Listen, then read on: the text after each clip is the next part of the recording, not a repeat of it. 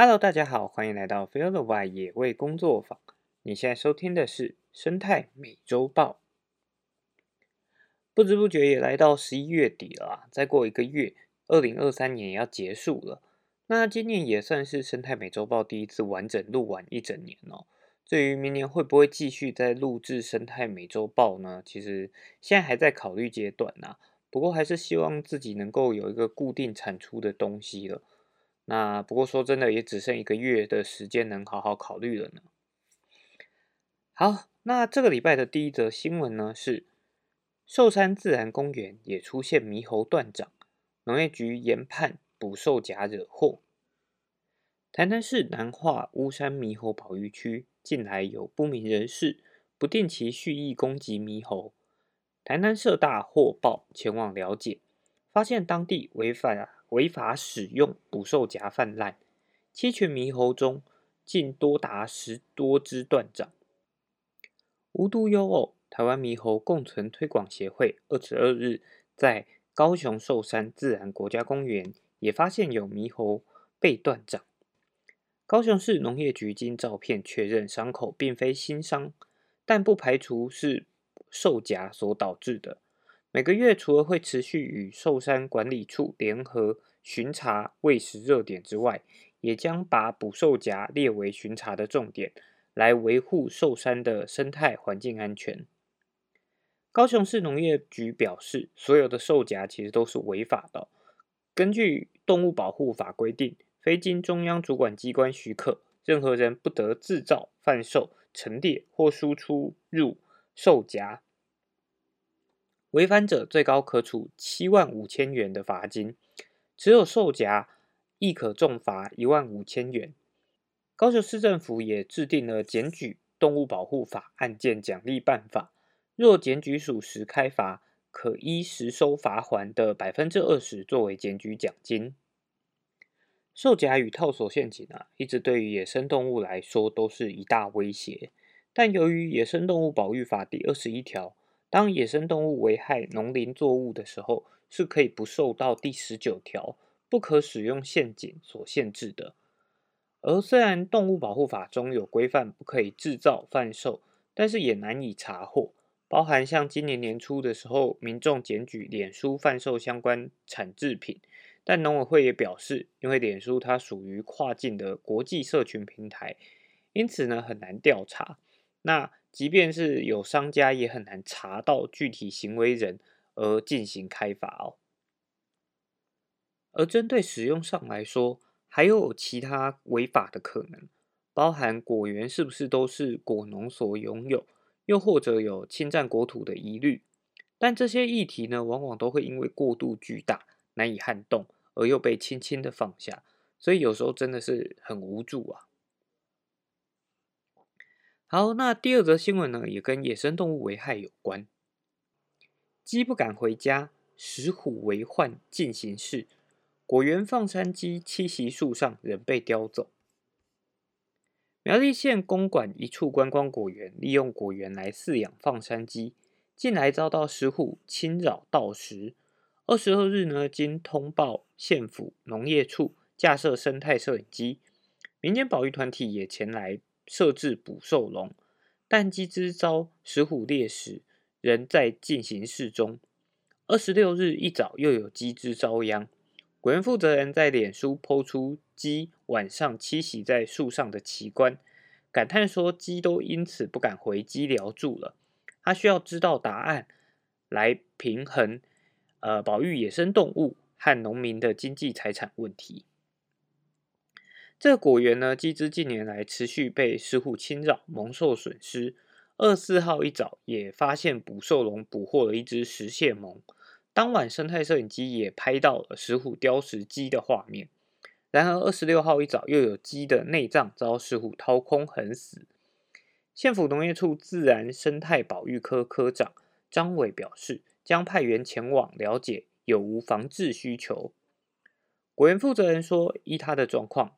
有很多单位都在关心，也有单位装了红外线摄影机，实际上拍到了石虎叼走鸡的画面。但那又如何？只有消极的回应，或者对学术研究费有所帮助而已。网友纷纷留言关切保育野生动物和农民财产经济是否可以并行而不抵触呢？也有人替农民抱不平，说野生动物要保护，但农民情何以堪？天上飞的虫来吃，地上跑的山猪来翻土，树上走跳的猴子到处偷水果。大人们想想办法吧！政府的存在价值不就是为了解决人民的问题吗？那呃，苗栗县农业处自然生态保育科科长表示，目前生态给付专案有通报三千元奖金，经加设生态摄影机之后，有拍摄到十户，有一万元的奖金。虽然奖励金与补偿金难画上等号，但总有实质上的安慰效果。基本上还是要从防治工作做起。他说，之前到场到现场查勘的时候。发现果园养鸡周边的围篱大概只有一百五十公分高，也存在许多漏洞，无法阻止石虎入侵。二十七号呢，将在派员前往了解，全力协助将围篱加高，并改善防治漏洞。好，说真的，看到这篇新闻的时候，真的蛮呃难过的啦，因为到现在还是有许多人本思考的人，也就是。让生态保育更难推动的问题哦。推文中意有所指的指出，保育团体无所作为，但实际上果园的鸡舍防治却完全不合格，就让人产生了一种：哎，我在自家的晾衣场，那晒衣服的时候，衣服被吹走之后，我就要求政府来进行赔偿的那种巨婴感哦。再来，入侵鸡舍的其实也不完全都是石虎。像新闻中提到捕获到的石蟹獴，其实也会偷吃鸡，而内脏被掏空的模式，其实也跟石蟹獴或者是鼠类是比较相符合的。因此，全然怪罪到石虎身上，而不是思考如何全面加强自家的防护，真的是也让石虎有苦难言呐。另外，其实鸡本来就是会睡在树上的，这是它们天生的一种行为选择。也确实是为了减少被掠食者侵扰。如果鸡只不愿意回到鸡寮住，也许也该想想看，是不是鸡寮也没有相对来讲也没有比较安全哦。最后还是希望大家能够越来越了解我们的环境，而不要再用过去那种以人为尊的思维啊，来与环境互动哦。下面一则新闻呢，也跟防治有关，不过就是比较正向的新闻啊。稻种批复铁粉防鸟啄食，取代浸泡农药保育生态。台南关田当地的农田啊，因为菱角跟水稻轮作，地形不适合大型农机具进驻。水稻不采插秧式种植，都是直接播种，但就怕鸟类啄食稻谷，过去才有将稻谷浸泡农药的问题。无人机在空中撒下稻谷直播，不过不止无人机科技，无人机装载的稻谷一颗颗颜色铁灰，和一般的稻谷粒很不一样。原来是外层都披覆了一层铁粉哦。稻谷披覆了铁粉之后，会比较重一点，落在水面上就会沉的比较深一点，鸟呢也比较不容易看得到。那至于这样子裹铁粉，铁对环境来讲是不是会有影响？其实，在检验土壤的时候，土壤里面铁的成分本来就是比较多的。那以无人机搭配批复了铁粉的稻谷，希望来解决生态、生产、人工缺乏等等的问题，让农业更智慧，也更加有效率。好，那像这样子以科技啊来试图找到更好的处理方式，其实对于环境来讲，就是一种相对比较正向的互动。虽然说铁粉对于环境到底是不是真的没有影响，我觉得可能还需要更多的观察。不过，我想肯定是会比过去用浸泡农药啊来毒鸟的方式更能够被人家接受的吧。下面一则新闻呢是台湾窒息史上头一招拆户案回复缓坡，种瓜坑野溪富裕成为典范。中兴大学生命科学系教授许秋荣。与同是生态学者的澳洲籍丈夫彼得，二零一八年在南投县国信乡北山村种瓜坑野溪畔买了间农舍，发现这里的生态环境被诸多水利工程破坏殆尽，夫妇俩努力的与南投县政府、水土保局及在地的居民沟通，并且请求县府暂停支流工程，同时也积极的找资料、参考国外文献，希望希望以更友善的方式来富裕河川。他们向水保局南投分局提出，去除种瓜坑溪野溪的，就是水泥高高墙，营造友善生态环境计划。经过多次会议，终于拆除了部分的水泥护岸。后来获悉有林地打算出售作为露营区，索性拿出退休金来买地。种瓜坑野溪河川富裕计划最后真的将近两百公尺长、高四公尺的护岸给移除了，改以友善环境的缓坡连接，逐渐让生态恢复原貌。农村水保署署长李正阳署长表示，为了达到农业部二零四零年近零排放的目标，署里已经提出了韧性坡地补助方案、缓冲绿带抚育、七地友善措施及水沙溢淹区等三项补助，积极推动私有地的地主啊或者实耕者主动营造工程周边的缓冲绿带。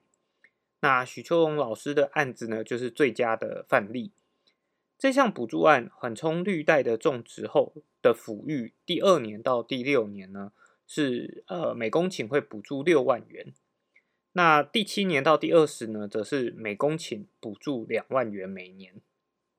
另外，公有地也订定了相关的办法，让企业团体能以捐款的方式参与，公司其地拓展植树量能。此外，期望集水区保育治理对策，除了工程手段外，亦考量自然环境调试策略，整体提升山坡地环境韧性，降低灾害的影响，那并营造生物栖地，达成藏水保土等效益。署长也期许种瓜坑野溪富裕呢，能够成为典典范案例，启发引导台湾其他地区共同投入。让河溪治理呢，能够兼顾防灾与生态，达到人与自然共好的愿景。好，这篇新闻也是难得的好消息啊！过去野溪被大家提到的时候，大部分都是野溪被破坏成水泥护岸。那现在要推动让水泥护岸恢复成为野溪，其实也是美事一件。不过要如何说服一般民众，不要以为说，哎，用水泥护岸。就是不用水泥护岸也能够达到防灾效果，其实是另外一件需要严加努力的事情好，再来下面一则新闻呢，是玳瑁猎保育类动物禁贩售，男子网拍卖玳妹眼镜惨了。玳妹是海龟的一种，它的背甲盾板花纹美丽，常被加工制成各种艺品。日本流行的玳妹眼镜更是时尚产品。不过，玳妹已经被列为保育类动物，买卖或意图贩售而陈列展示都违法。警方调查，王楠今年七月在虾皮卖场上贩卖玳瑁眼镜一副，售价三万八千八百元。保期第九大队于网络巡逻时发现，即乔装买家与王楠联系交易，双方相约。在呃北市的华氏大楼门口交易，警方当场逮捕了王楠，并查扣了戴妹制的眼镜。王楠坦诚不讳，检方酌审王楠认罪，且无刑事前科，给予缓起诉处分，期间一年，条件是需向公库支付三万元的处分金。检方指出，农业部已将戴妹列为保育类野生动物。依据《野生动物保育法》的规定，未经主管机关同意，无论输入、输出、买卖或者意图贩售、陈列、展示玳瑁的活体或者其产产制品，都有刑责，依法可处六个月以上五年以下的有期徒刑，并得并科新台币三十万元以上一百五十万元以下的罚金。其实刑责并不轻。民众经营网拍或贩售饰品，一定要注意产品的材质。如果是保育类动物制成，千万不要贩售，以免触法判刑。这个礼拜还有另外一则呢，也跟贩卖保育类野生动物产制品有关的新闻。一品代工男卖独角金牙为家庭支柱，二审认罪，缓刑免关。陈姓男子呢涉嫌贩卖保育类野生动物独角鲸的牙齿，遭海巡人员查获。一审呢遭依违反野生动物保育法判十一个月。二审高雄高分院审酌陈南改口认罪，且为家庭支柱，宣告缓刑三年免穷。一审平通地方法院审理时，陈南辩称是帮丁姓友人的忙，对方告知贩卖独角金牙是合法的，自始至终都是帮助转贴，没有牟利的意图。但法官依据对话记录不采信陈南的辩词，并依违反野生动物保育法判处有期徒刑十一个月。陈南上诉后，在台湾高等法院高雄分院审理期间改口认罪。合议庭审酌陈南生具悔意，且具有正当职业刀艺品代工，又是家中经济支柱等，据此宣告刑度不变。但缓刑三年，另需接受法制教育，交付保护管束，全案仍可上诉。判决书指出，陈南与丁姓友人共谋，民国一百一十年二月间在涉嫌在脸书刊登独角鲸牙齿的照片，借此贩卖长达两百四十一公分第二级保育类野生动物独角鲸的牙齿，并贴文指出，相信这东西不用多做介绍。有朋友准备要试出一只，有人有兴趣吗？真的不是便宜货，所以要有能力与心理准备才来问等文字。全案经由海委会海巡署侦防分署、台南查缉队前往搜索，并查扣四只独角金牙。独角金牙送往国立屏东科技大学野生动物保育服务中心鉴定后，确认为第二级珍贵稀有保育类动物。独角金牙，屏东地检署侦结后，将陈南依法起诉。好，这两则新闻呢，都是以缓刑跟缓起诉作为暂时的结果。那缓刑跟缓起诉，基本上就是只要在他判定的这个期间之内啊，没有其他再犯的罪证，这些犯罪事实或者是刑罚就可以免除。但如果都是以这样的判决，以及没有增加民众对于保育或者是法治的意识之下，未来要如何防堵类似的事情一再发生，我想也是一大的难题啊。再来，下面一则新闻是：南放猛禽下昏环境制还捡尸，骚扰保育动物，缴一万元换缓起诉。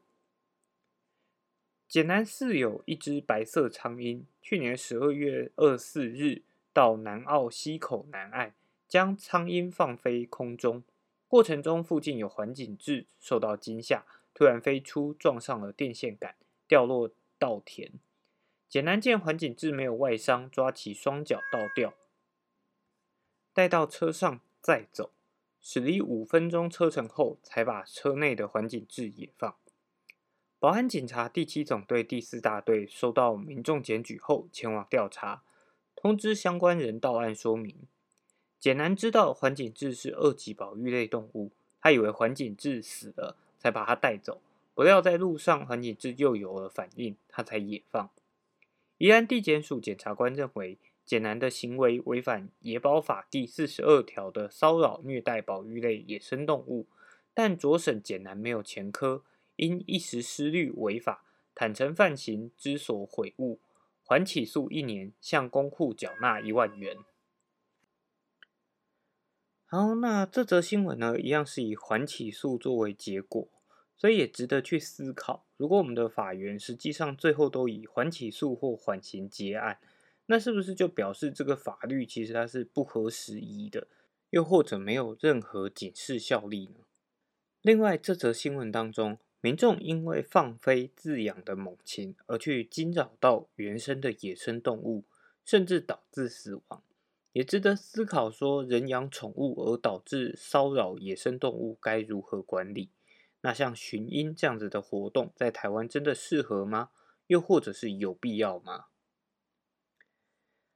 好，下面一则新闻呢，也跟猛禽有关。有准二宝命途多劫，二度获救野放，最终挂网死亡。台湾猛禽研究会在脸书粉丝专业表示，一对在新北市深澳酋长岩繁殖的有准夫妇，在二零二一年四月底有了三只宝宝，其中一只体型最小的幼鸟，学飞时坠落了两次。第二次不慎摔断了翅膀，经基隆鸟会、新北市动物保护防疫所联系后，送交台湾猛禽研究会救伤。幸好小游准恢愈合恢复的状况良好。野放前，在他脚上系上了金属色金属脚环与色环氯磷酸。宜兰县动植物防疫所呢，六月中旬通报，有只在头城镇。拾获疑似撞玻璃的伤病有准，左脚上有金属脚环，核对确认后呢，就是氯磷三。抽血检查发现氯磷三的白血球很少，免疫状况不佳，血汞含量高达人类容许值的四十五倍。经过治疗后，九月初将他带到宜兰的根坊国小野放，并让他背上卫星发报器，希望能研究他野放后的行踪。没想到十一月下旬，研究员发现它的讯号两天没移动。经前往苗栗勘察，终于发现杂木林中有一片倒卧的捕鸟网，绿林山也就倒卧在鸟网当中，结束了生命。其实鸟网啊，也是台湾野外的一大问题哦。有许多的农民认为，架设细网木的防鸟网，可以有效的防止鸟类进到果园啄咬野呃啄咬。果实，但实际上太细的网目的鸟网啊，只会让鸟儿缠在上面饿死，或者是脱水而死。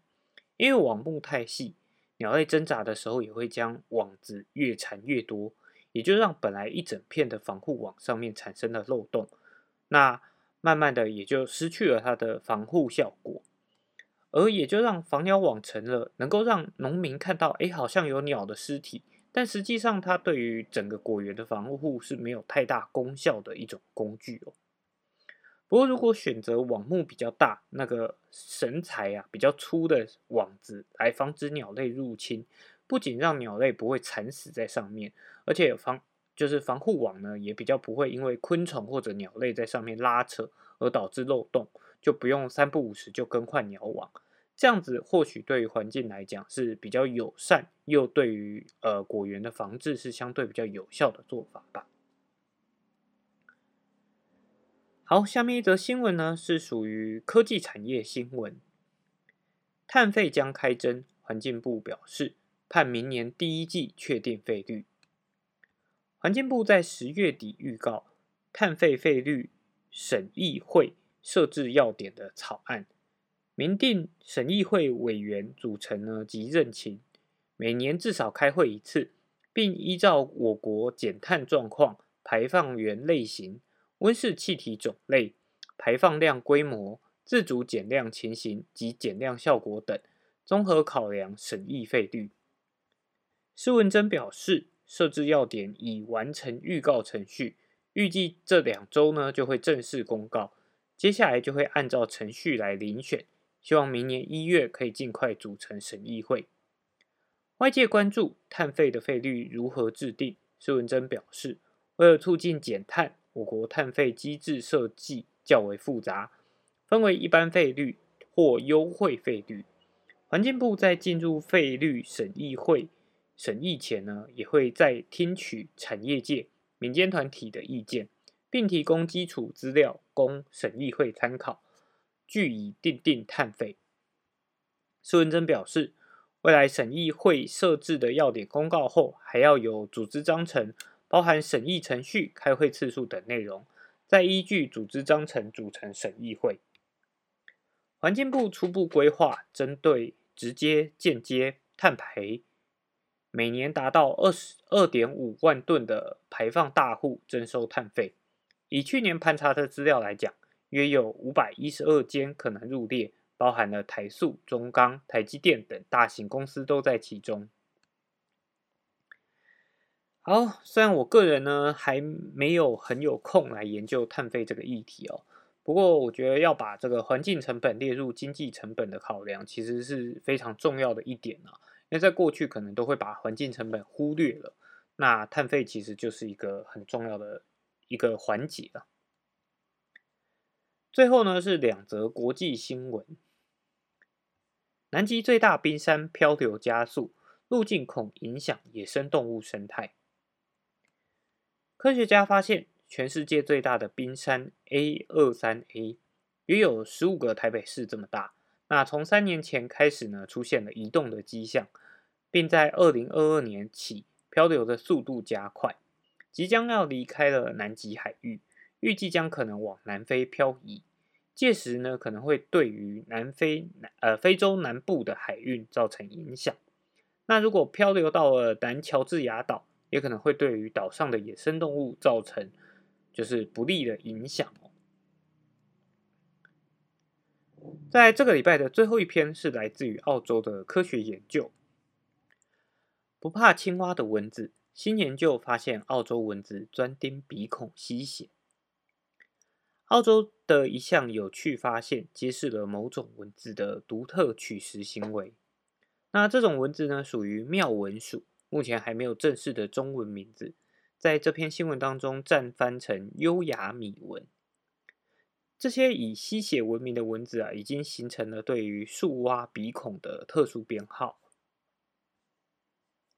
行为生物学家约翰高尔德在澳洲的库拉冈岛对蛙类进行研究时，首次发现了这种鼻孔嗜好的昆虫。